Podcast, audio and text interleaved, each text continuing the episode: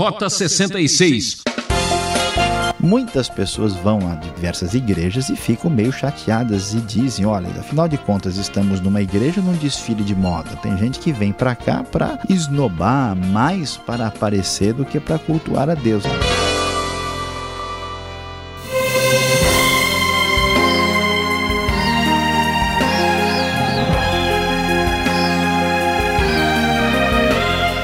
Ouvinte Transmundial, estamos começando mais um programa de estudo bíblico Rota 66, a trilha que ensina o melhor caminho a seguir. Seguimos com a série Cartas Pastorais, explorando a primeira carta de Paulo a Timóteo, hoje em destaque o capítulo 2. O professor Luiz Saião apresenta o tema Adoração só com bom senso e descrição. Será que devemos orar pelas autoridades? Isso vai mudar alguma coisa? Como deve ser a participação das mulheres numa reunião de adoração? Um texto difícil que será examinado agora. Acompanhe.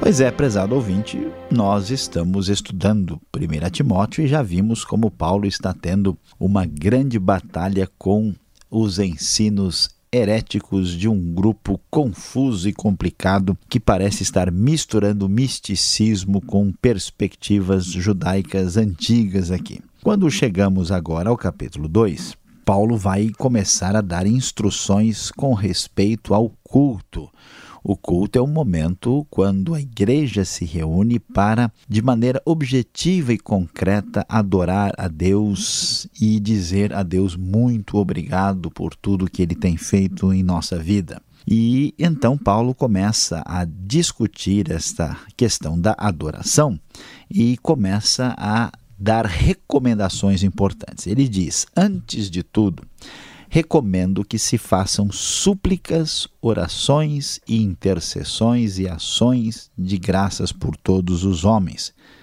pelos reis e por todos os que exercem autoridade, para que tenhamos uma vida tranquila e pacífica com toda piedade e dignidade. É muito interessante observar como Paulo enfatiza a importância das orações quando nós estamos cultuando a Deus, nós temos uma relação dupla. Né? Nós recebemos a palavra divina que é exposta, que é pregada, e nós expressamos as nossas palavras para com Deus. A oração é uma das práticas mais importantes da fé cristã e é bastante enfatizada e valorizada no Novo Testamento. E no culto, sem dúvida alguma, nós temos um lugar especial dedicado à oração. E por isso Paulo valoriza claramente aqui, dando inclusive expressões diferentes para momentos ou circunstâncias de oração distintos, súplicas, orações, intercessões e ações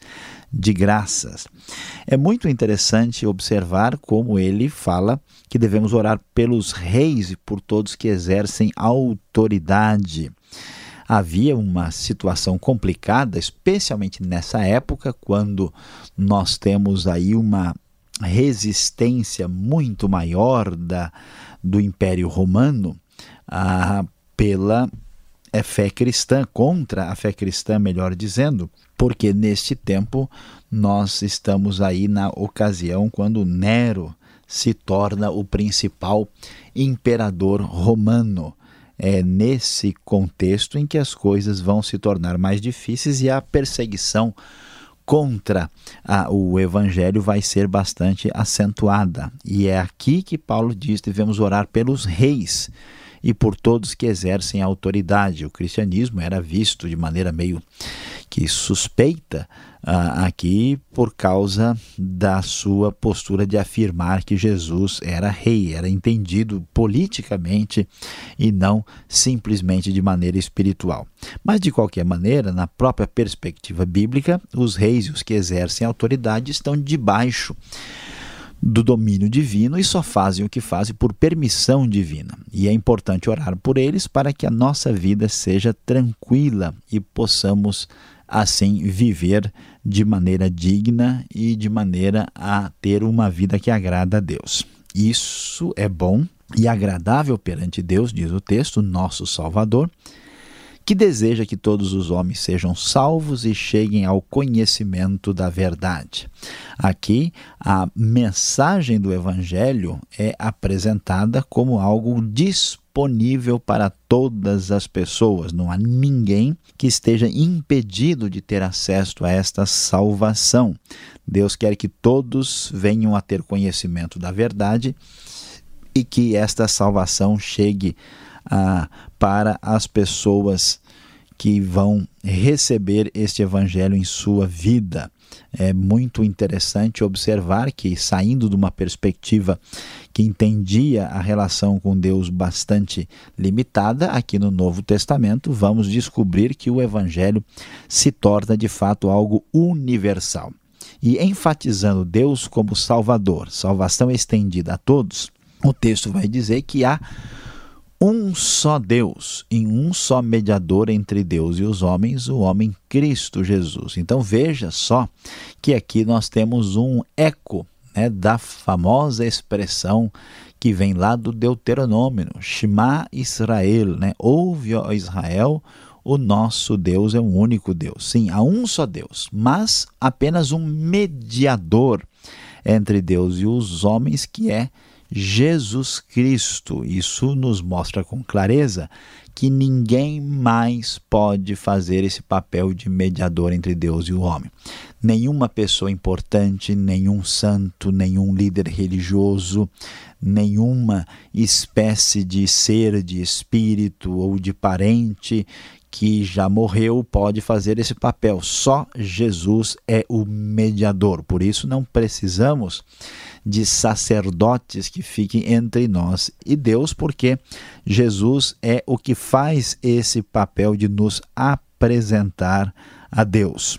E que Jesus Cristo é esse, é aquele que entregou-se a si mesmo como resgate por todos. Esse foi o testemunho dado em seu próprio tempo. Para isso foi designado, Paulo prossegue, designado pregador e apóstolo apóstolo, mestre da verdadeira fé aos gentios. Enfatizando a adoração verdadeira, enfatizando a importância da oração, inclusive feita de maneira uh, organizada e com bom senso, Paulo prossegue afirmando o conteúdo essencial do Evangelho. E ainda pensando em como Deus deve ser cultuado, Paulo vai chamar a nossa atenção para a importância da discrição. E assim, ele vai dizer a partir do verso 8, que é a segunda parte desse capítulo, o seguinte: Quero, pois, que os homens orem em todo lugar, levantando mãos santas, sem ira e sem discussões. O comportamento daqueles que estão no culto não deve focalizar as distinções entre eles, seus desentendimentos, em vez de ficarem olhando um para o outro para se desentenderem, devem orar voltados para Deus e aqui expressando a oração nesse contexto com mãos santas.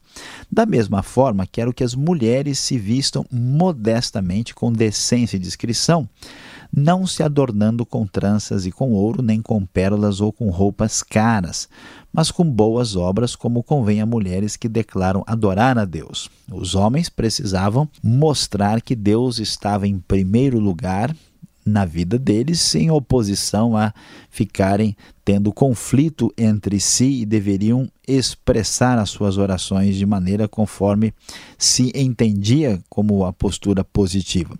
As mulheres não deveriam chamar a atenção para si mesmas. A palavra para elas é modéstia, decência e discrição.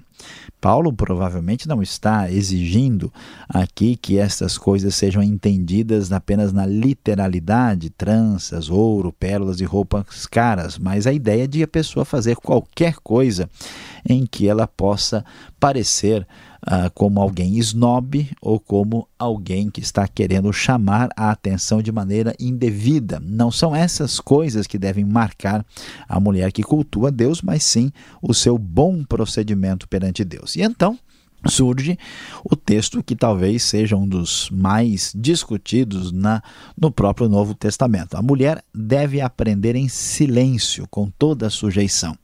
Não permito que a mulher ensine nem que tenha autoridade sobre o homem. Esteja, porém, em silêncio, porque primeiro foi formado Adão e depois Eva. E Adão não foi enganado, mas sim a mulher que, tendo sido enganada, tornou-se transgressora. Entretanto, a mulher será salva dando à luz filhos se permanecerem na fé, no amor e na santidade com bom senso. E nós, então, chegamos a este trecho final e perguntamos: mas o que está acontecendo aqui? De fato, os estudiosos é, que prestam atenção a esse texto têm opiniões diferentes. Algumas pessoas chegaram a sugerir que isso é apenas uma opinião pessoal de Paulo. Esta hipótese certamente não faz muito sentido, porque nós teríamos que considerar outros trechos bíblicos da mesma maneira, e isso de modo nenhum é compatível com a doutrina que enfatiza a autoridade das Escrituras. Outras pessoas entendem que o que está acontecendo tem uma razão específica. Havia mulheres hereges lá naquele contexto de Éfeso. Paulo, quando escreve aqui a partir da Macedônia e manda esta carta, ele tem em vista estas mulheres que deveriam ficar em silêncio, sem poder ensinar, e, portanto, a questão não poderia ser generalizada. Ainda dentro dessa mesma linha, algumas pessoas é, entendem que o texto está culturalmente condicionado, ou seja, que ah, o texto é, fala de uma situação que faz sentido por causa da cultura da época que não permitia que a mulher se expressasse livremente. Há ainda aqueles que dizem que não, olha, realmente a mulher não tem a mesma condição que o homem e ela deve estar colocada numa situação abaixo do homem, porque é assim que a Escritura entende é, nós devemos entender que estas perspectivas não fazem justiça ao texto. De fato, o que parece que Paulo está querendo dizer é que a mulher não poderia ter uma autoridade acima do homem na igreja e que não poderia ser a pessoa principal a ensinar. E a razão por que ele apresenta isso não está tão fundamentada em questões culturais, mas parece estar baseada em duas razões teológicas. Primeiro foi formado Adão e depois Eva, é a primeira, e depois a mulher foi enganada e não o homem. Com base neste elemento da criação, parece que Paulo está dizendo, em função de toda a avaliação do que acontece aqui, que não faz, eh, não, não é uma sugestão razoável ter a mulher como autoridade máxima dentro da comunidade da fé. Isso não a coloca num lugar de inferioridade, mas estabelece uma hierarquia funcional no texto bíblico. Mas o fato do homem aparecer antes da mulher não estabelece uma inferioridade feminina. Tanto é que o texto diz que a mulher será salva dando à luz filhos. Não que isso venha trazer salvação, mas sim que, dando à luz filhos, a mulher mostra que, assim como o homem, a mulher veio do homem na criação, também todo homem vem de uma mulher. E o fato de simplesmente ser mãe não estabelece a virtude feminina. Portanto, é importante permanecer na fé, no amor e na santidade com bom senso. E no final de tudo, é bom e importante destacar que a finalidade do texto era que a adoração pública fosse feita para que Deus tivesse o lugar central e não homens irados ou mulheres indiscretas com procedimentos indevidos. A grande verdade é que a adoração só com bom senso e discrição.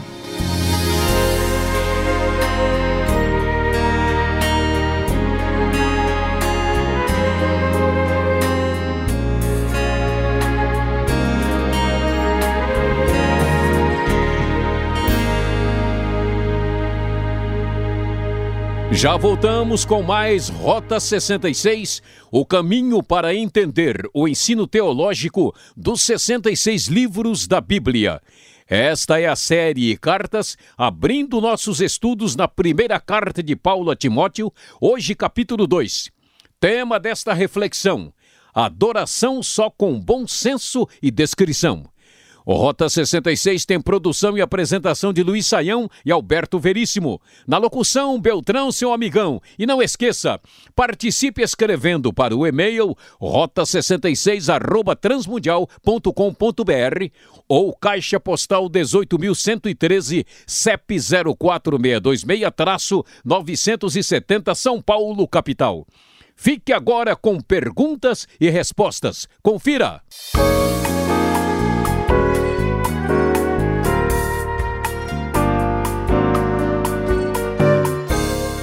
Seguimos em frente agora com as perguntas, capítulo 2, a primeira carta de Paulo a Timóteo, professor Luiz Saião. O texto até que é curto, 15 versículos, mas dá tanta prosa aqui. Olha só, devemos orar pelas autoridades, professor, mesmo quando elas se opõem ao evangelho. Olha que na época de Paulo tinha uma turma brava lá na frente, né?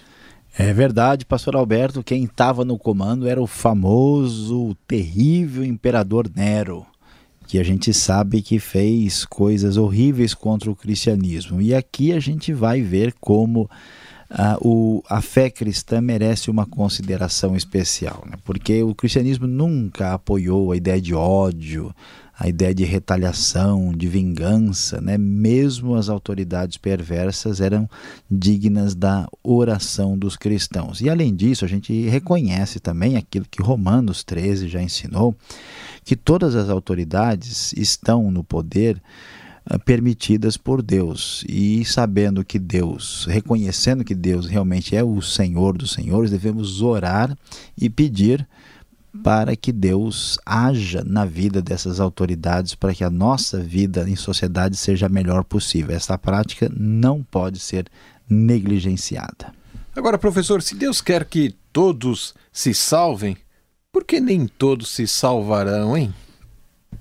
É, pastor Alberto, aqui nós temos uma questão bem discutida e muito debatida na história da teologia e do pensamento cristão. Veja, a Bíblia ensina que Deus é soberano e tem todo o poder. E ao mesmo tempo, a Bíblia ensina que o ser humano tem liberdade de ação e que ele faz escolhas moralmente responsáveis e, é, e são escolhas conscientes.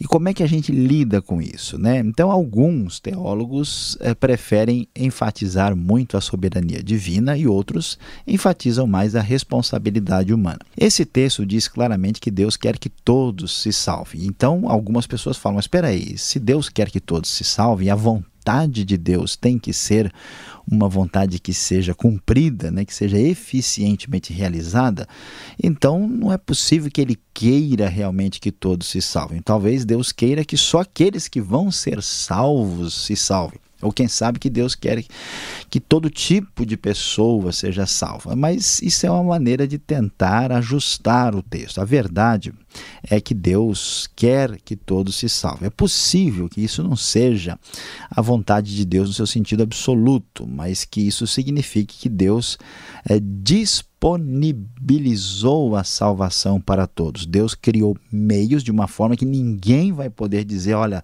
ah, eu não alcancei a salvação porque eu não tinha a mínima chance. Deus então procedeu de maneira a colocar à disposição de todos a salvação, de modo que aqueles que querem crer, claro que a pessoa pode eh, rejeitar essa mensagem de salvação, essas pessoas eh, podem não ter a oportunidade de receber a salvação se não quiserem. E a verdade é que esse texto não diz que todos serão salvos automaticamente. Isso nunca acontecerá na perspectiva do Novo Testamento.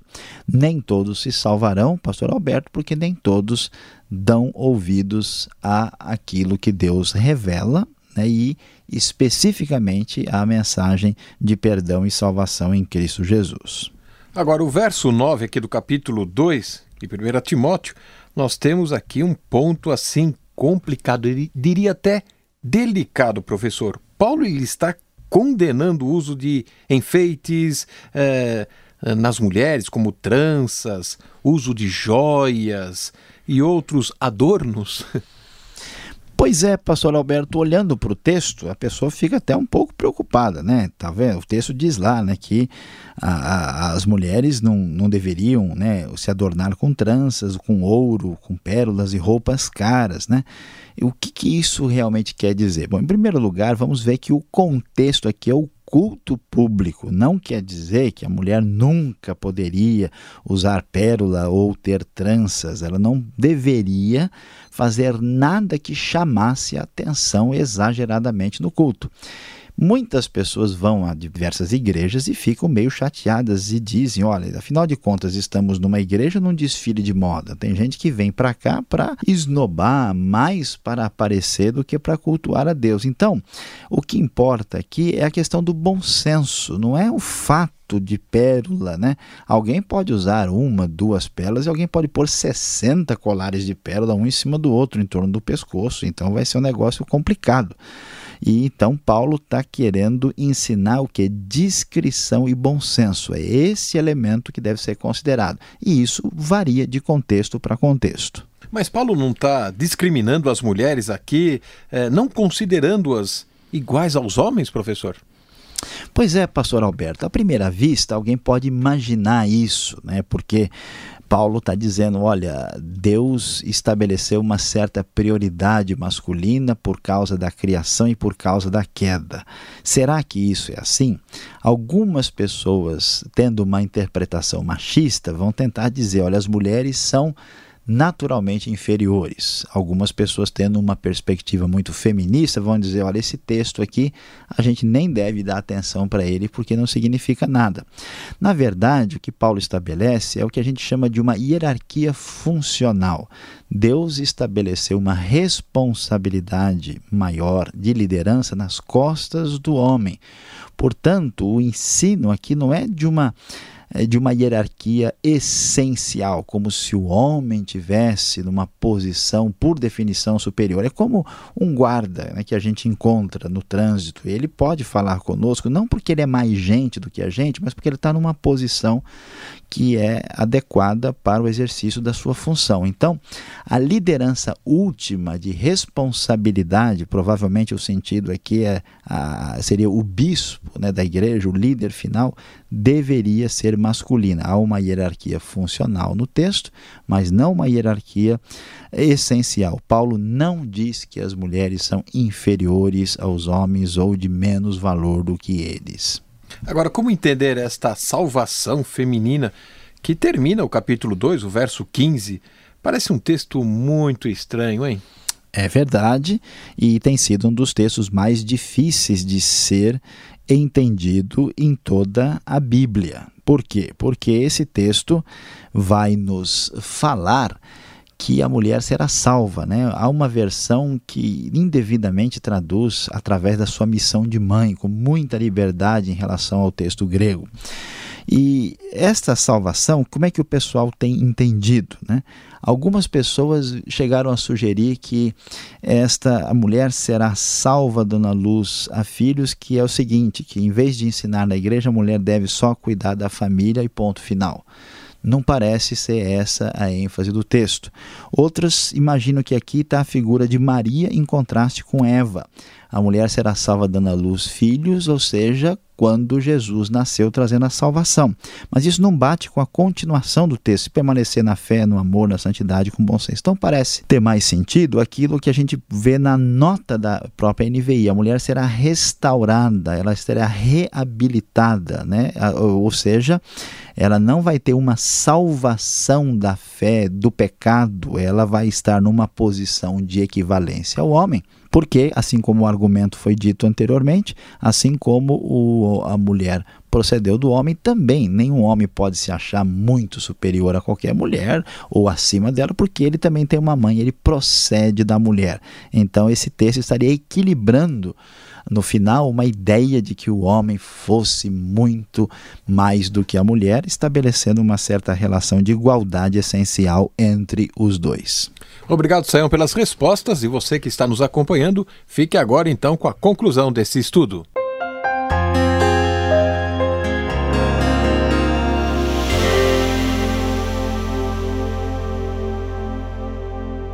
No Rota 66 de hoje, nós estudamos 1 Timóteo capítulo 2. E o nosso tema, você viu, foi adoração só com bom senso e discrição. É, Paulo estava chamando atenção para a realidade do culto, da santa celebração para adorar a Deus e muitas coisas precisavam ser consideradas para que nada tirasse aquilo que era o fundamental, Deus receber a glória que lhe é devida. Meu prezado ouvinte, aqui está a grande e verdadeira lição. Na hora da adoração, é preciso reafirmar que só Deus merece toda atenção.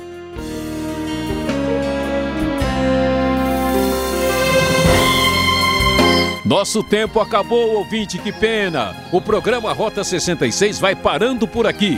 Mas já deixamos o convite para você sintonizar esta emissora e horário para ouvir a continuação desta série. Não vai esquecer e acesse o site transmundial.com.br. Esta é uma realização transmundial.